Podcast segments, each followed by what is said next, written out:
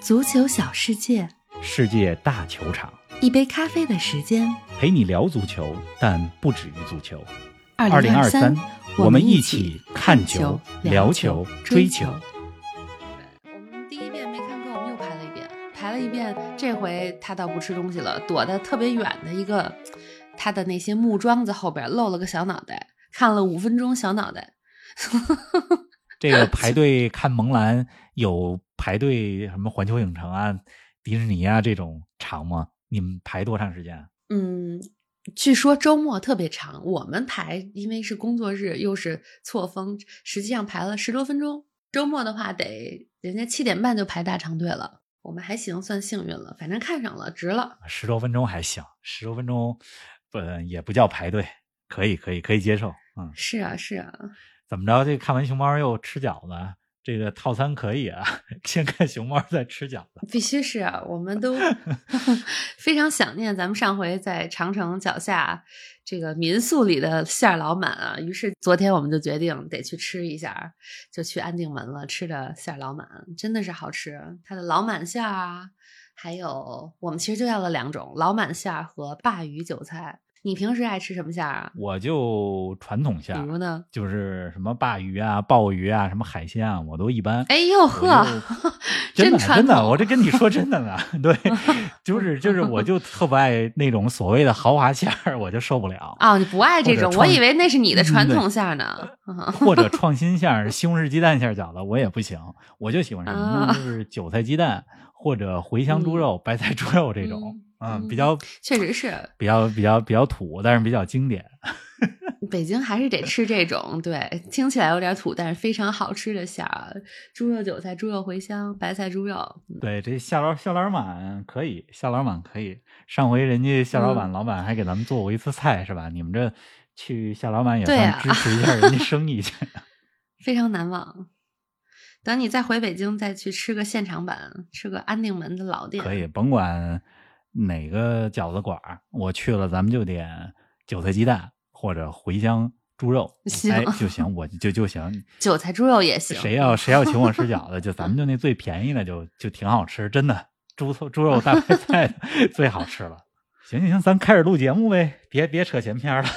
行回头看你微博，再看熊猫，看饺子。OK 啊，咱们开始说吧。看看熊猫，对饺子还没发，先看熊猫。嗯，好吧，咱们来说正题。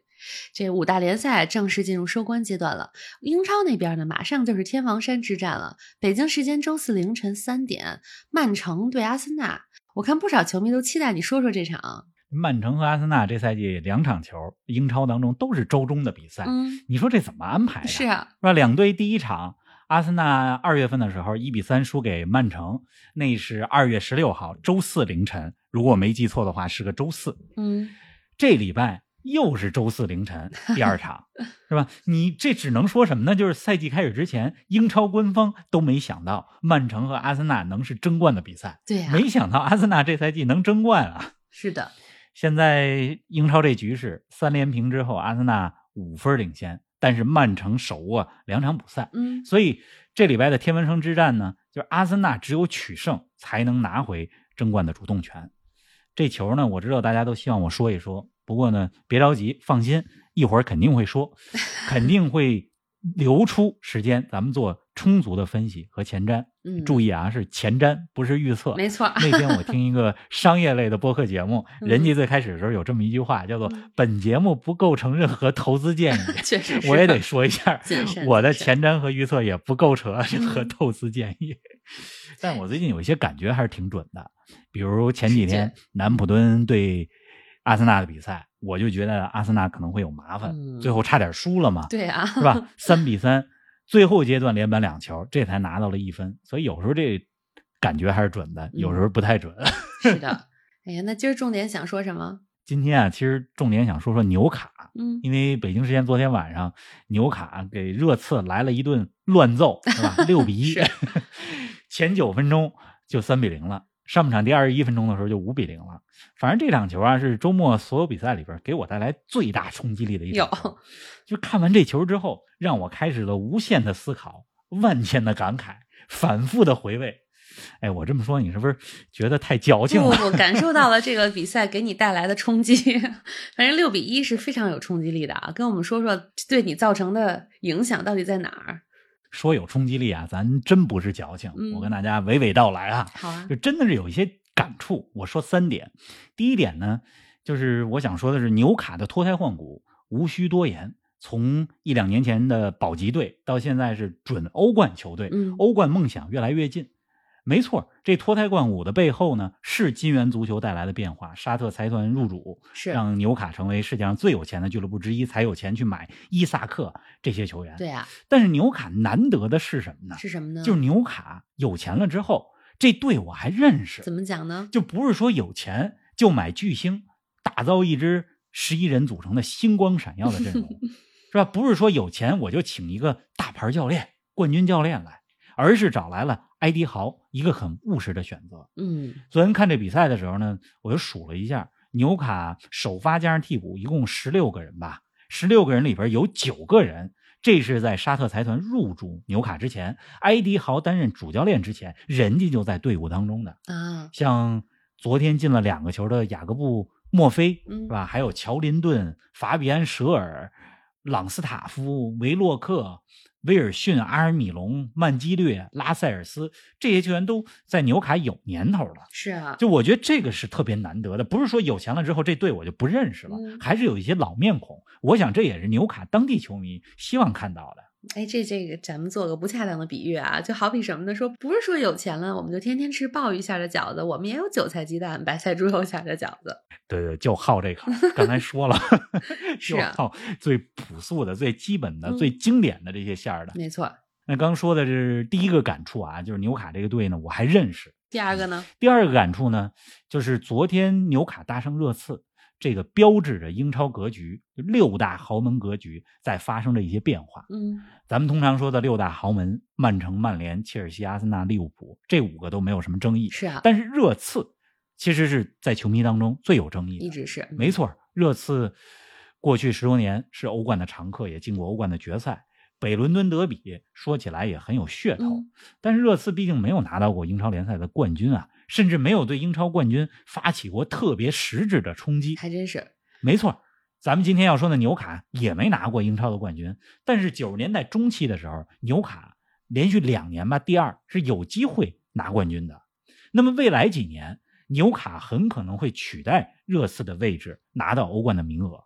嗯如果有一位像哈里凯恩这样的中锋加盟纽卡斯尔联，纽卡甚至可以对英超的冠军发起冲击。是啊，咱们先不想那么远啊，至少下赛季的欧冠名额，我认为昨天赢了热刺之后，纽卡下赛季欧冠名额没有太大问题了。嗯，就纽卡现在的这种状态、这种成长模式、发展模式，让我觉得他们不是那种昙花一现的球队，啊人家是有可能持续成功，成为 Big Six，就是六强的。嗯，纽卡如果能稳住英超前四，拿到欧冠席位，那么到了下赛季，欧冠主题曲将时隔二十年再次在圣詹姆斯公园球场响起啊！哎，纽卡呢是英格兰一家大俱乐部，是啊，人家有着庞大而坚实的球迷基础，嗯，阔别欧冠二十年了，啊，这时间可不短了。确实纽卡这样规模的俱乐部，要知道热刺、莱斯特城在过去这些年都打过欧冠的正赛，嗯埃弗顿打过欧冠的附加赛。那么纽卡作为一家比较大型的俱乐部，也该重回欧冠了。毕竟嗯二十年了嘛，也该人家过年吃顿饺子了。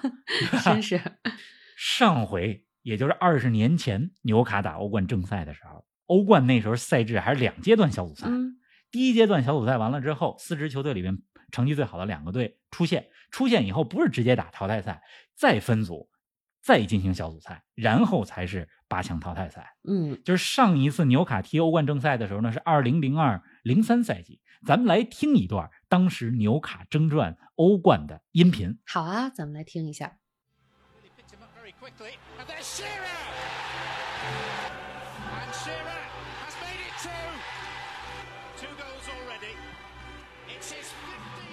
大家在这个音频里边听到一个熟悉的名字出现了三遍、啊 s h e r y l 是啊，是阿兰希勒。嗯，在纽卡三比一战胜勒沃库森的比赛里边，就刚才听的那一段是二零零二零三赛季欧冠就第二阶段小组赛，纽卡三比一战胜了德甲的勒沃库森。那场比赛，希勒帽子戏法，听到这样的音频啊，就是在想到下赛季的时候，欧冠主题曲像你说的有可能重返圣詹姆斯公园球场。作为一个看了英超二十多年的球迷，我是挺感慨的，就是挺希望纽卡能够重返欧冠，挺希望欧冠主题曲再次来到英格兰的东北部，别老只在伦敦，只在曼彻斯特。啊哎，您正在收听的是足球咖啡馆，一杯咖啡的时间陪你聊足球，但不止于足球。我们是一档观点独立、内容原创的播客。您对我们最大的支持就是将足咖分享给更多的朋友，同时欢迎订阅我们的 V 加计划。微博搜索“足球咖啡馆”，成为 V 加订阅会员，自享五大专属福利：加入粉丝群与冯老师聊球，云喝一杯新鲜调制的零子咖啡，观看来自比赛现场的专属视频，参与直播互动，还有机会对话世界知名俱乐部。二零二三，我们一起看球、聊球、追球。哎，咱们回到纽卡六比一战胜热刺这场球啊，你刚说了两个感受，第三个感受是什么呀？第三个感受就是，人家孔蒂说的没错啊呀。三十五天之前，孔蒂在发布会上劈头盖脸说热刺球员和俱乐部，是，那也是他执教热刺的最后一场球之后就下课了，嗯 是吧？和平解约，嗯，实际上是下课了。是，孔蒂呢，当时接受采访的时候说，热刺球员毫无斗志，不愿意在压力之下踢球。嗯，热刺这俱乐部一直在给球员找借口，不断换教练，就是给球员找借口。嗯，现在咱们想一想，人家说错了一点没错，没错啊。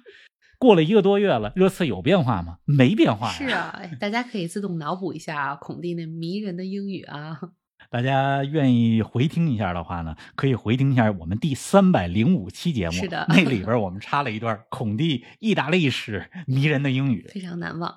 热刺昨天一比六输了球啊，就我的感觉就是热刺再这么踢下去的话，他们失去的不只是欧冠席位，还有哈里凯恩。嗯接下来要面临的一个很严峻的问题就是凯恩会不会一直待在热刺？嗯，也有传闻说纽卡想要凯恩，就这个摆在热刺面前是一个严峻的事实。如果全队还是这种状态的话，留得住凯恩吗？这是一个很大的问号。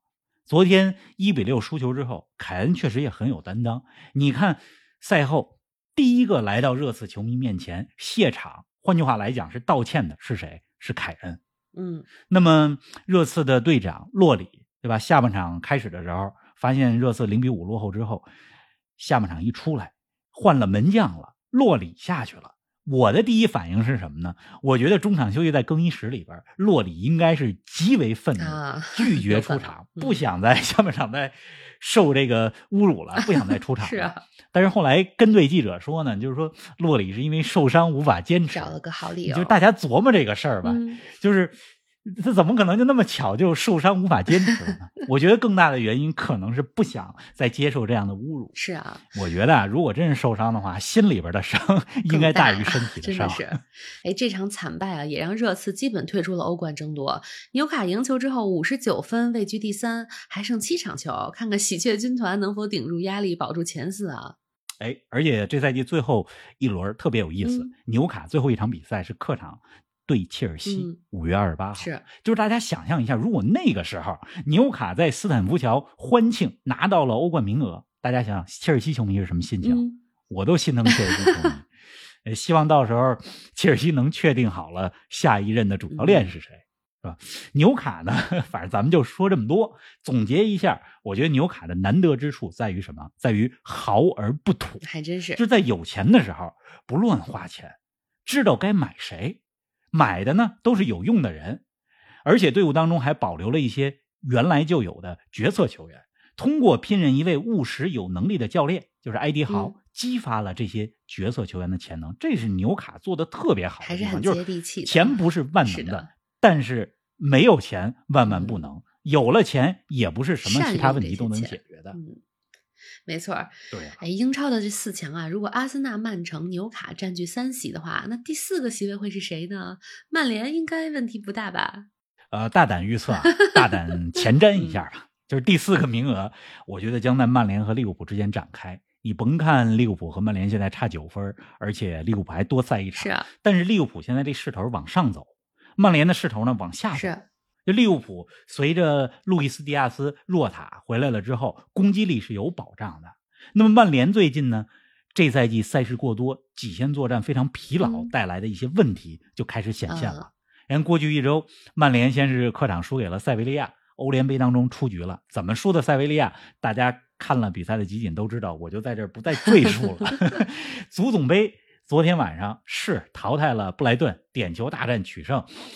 足总杯决赛当中对阵曼城、曼彻斯特德比，但是咱必须得说，昨天赢布莱顿有一定的运气成分。我真是为布莱顿感到可惜，嗯就布莱顿表现的那么好，理应获得一次足总杯决赛的资格。那昨天呢，曼联在点球大战中运气相对比较好。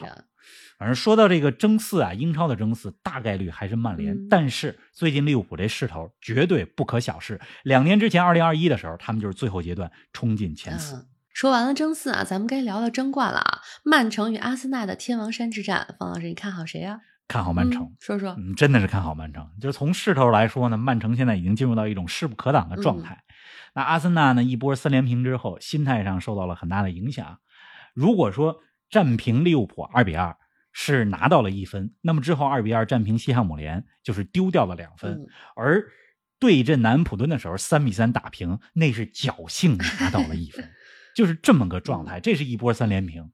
那从战术的角度来讲呢，曼城显然是战术更多变，人家遇到不同的情况能有应对的方案，而阿森纳呢这一套战术虽然很有效，很有杀伤力，但是他的战术选择性是不多的，是啊战术比较单一的这么一支球队，而且到了这些关键的阶段，到了关键的比赛，还是得靠防守。你看瓜迪奥拉的球队现在不仅传控非常的细腻，而且人家的防守队员是靠身体是吧力拼防守，嗯攻守非常均衡。这话咱们在欧冠的节目里边也说过，是的曼城攻守均衡嘛。阿森纳呢，最近三场比赛丢了七个球，就是你每场比赛你都丢两个球。三个球的话，那你得让你的进攻球员每场得进三个球、四个球才能拿下比赛啊！就你不能靠每场进那么多球才能赢球，你得有一些一比零、二比一的这些胜利。但是阿森纳现在防守不好，嗯，反正我看好曼城，但还是那句话，争冠不是由这场天文山之战决定的，是由之后的比赛里边，阿森纳、曼城对其他对手的比赛决定的。因为这是英超，一切皆有可能，每场比赛弱队都有可能影响有。可能改变局势。是啊，哎，欧洲五大联赛里啊，最具争冠悬念的就是英超和德甲了。德甲那边刚刚过去的周末，拜仁又掉链子了，客场一比三输给美因茨。而这一次，多特蒙德没有让机会溜走，四比零大胜法兰克福，多特反超拜仁，登上了榜首。方老师，德甲还剩五轮啊，多特蒙德能笑到最后吗？多特剩下这五场球，我看了一下对手：波鸿、沃尔夫斯堡、门兴、奥格斯堡、美因茨，嗯没有特别强的对手。理论上来讲呢，很有机会五连胜收官夺冠，就做好自己就行了保。持好水平，嗯，不用看拜仁的脸色 这里边呢最有意思的就是最后一轮，多特主场对美因茨。这美因茨啊是强队杀手，刚把拜仁拉下马。确实，美因茨的主教练博斯文松是个好教练，很多豪门球队都盯上他了。这拜仁啊，最近太令人失望了。就以前的拜仁是什么拜仁呢？就是一场德甲没赢，马上能反弹，而且是大胜。但是这赛季不是这样、啊，一直不行去年九月份德甲就有一波四场不胜，今年一月份德甲当中又是连续三场不胜，如今到了联赛最要劲儿的时候，又是两场不胜。就这不是我们熟悉的那支拜仁。确实，我看 V 加群里边有咱们的球迷说啊，说自从足咖和拜仁的德国球迷会长对话之后，拜仁这成绩就不太好哎。拜仁只赢了一场，一比零赢弗赖堡。之后呢，欧冠两回合一比四被曼城淘汰，联赛平了霍芬海姆，输了美因茨。玲子，我觉得啊，咱们得检讨一下，就拜仁成绩不好，足咖要负主要责任赖我们。说到 V 加啊，就是五六月份儿我们还会有很多活动，是的对话欧洲俱乐部，对话这些俱乐部的球迷会长等等，再跟大家来呃通报一下，四月三十号之前，大家注册成为我们的 V 加会员，足咖 T 恤六款任你没选。错，去微博我看搜索一下咱们的后台啊足球咖啡馆哎，没错，我看最近有不少朋友在后台给我们留言，怎么进 V 加群啊？就像玲子刚才说的，是在微博上，微博搜索“足球咖啡馆”，您就能看到我们的 V 加计划。嗯好啊，咱们再来说说意甲啊，那不勒斯客场一比零绝杀尤文，领先优势来到了十七分。那不勒斯只要再拿下两场胜利，就能锁定意甲联赛冠军了。快的话，五月初就夺冠啊。那不勒斯未来两场对萨勒尼塔纳和乌迪内斯，如果两连胜，北京时间五月三号凌晨，就五一假期还没过，那不勒斯就能夺冠。还有一种可能就是能更早，四月份就能夺冠。如果下轮拉齐奥不能战胜国米，而那不勒斯战胜萨勒尼塔纳的话，那么四月三十号就能夺冠。提前六轮拿下阔别三十三年之久的联赛冠军。总之呢，这两天大家都在做算术，看那不勒斯最早什么时候能夺冠。哎，西甲那边的巴萨离冠军也越来越近了。本周末的关键比赛里，巴萨一比零战胜了马竞。比起十一分的领先优势，更令人难以置信的是，三十轮过后，巴萨的失球数还是个个位数，九个。这防守太好了，我就记得几周之前还是几个月之前，咱们就说巴萨这防守还没到两位数呢，八个、九个，人家现在还是九个，这防守多好。对，哎，说到西甲啊，预告一下，这周我们足球咖啡馆会专访西甲奥萨苏纳队。那么奥萨苏纳这个队呢，这赛季闯入了西班牙国王杯的决赛，五月六号决赛当中打皇马。嗯，他们在进军国王杯决赛的道路上淘汰了好几支西甲的球队。皇家贝蒂斯、塞维利亚、毕尔巴鄂竞技决赛打皇马。奥萨苏纳这支球队呢很有特点，他所来自的这个巴斯克大区，包括他所在的潘普罗纳这个城市，是吧？也是奔牛节所在的城市，特别有特点的一个区域和一支球队。欢迎大家呢在留言区给我们留言，就是您想问奥萨苏纳俱乐部什么问题，您来在。留言框里边给我们留言，我们来替您问。是的，哎，那这期节目结束之前，你还有什么要说的话题吗？咱们再说个雷克瑟姆吧。雷克瑟姆之前几期节目里边有所涉及，人家呢在刚刚过去的周末正式升级成功，从英格兰第五级别联赛升入了第四级别联赛。嗯，这是好莱坞影星瑞恩·雷诺兹投资的球队。之前也跟大家说过，曾经的曼联门将、英格兰代表队的门将本·福斯特，四十岁还效力于这支球队，就今年三月份刚加盟的。那么雷克瑟姆升级之后，下赛季就打英乙了，就是英格兰职业联赛体系，实际上就是前四个级别算职业联赛体系。也就是说，雷克瑟姆阔别了十五年，重回前四级别的联赛。是啊，就是他们的两个投资人啊，就是好莱坞的影星瑞恩·雷诺兹。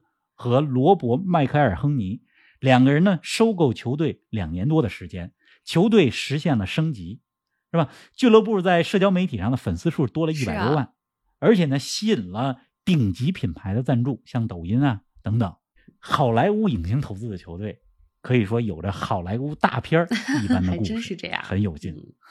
咱们听一段雷克瑟姆这周末升级之后，他们的球迷们在球场庆祝的音频吧。好的，咱们来感受一下。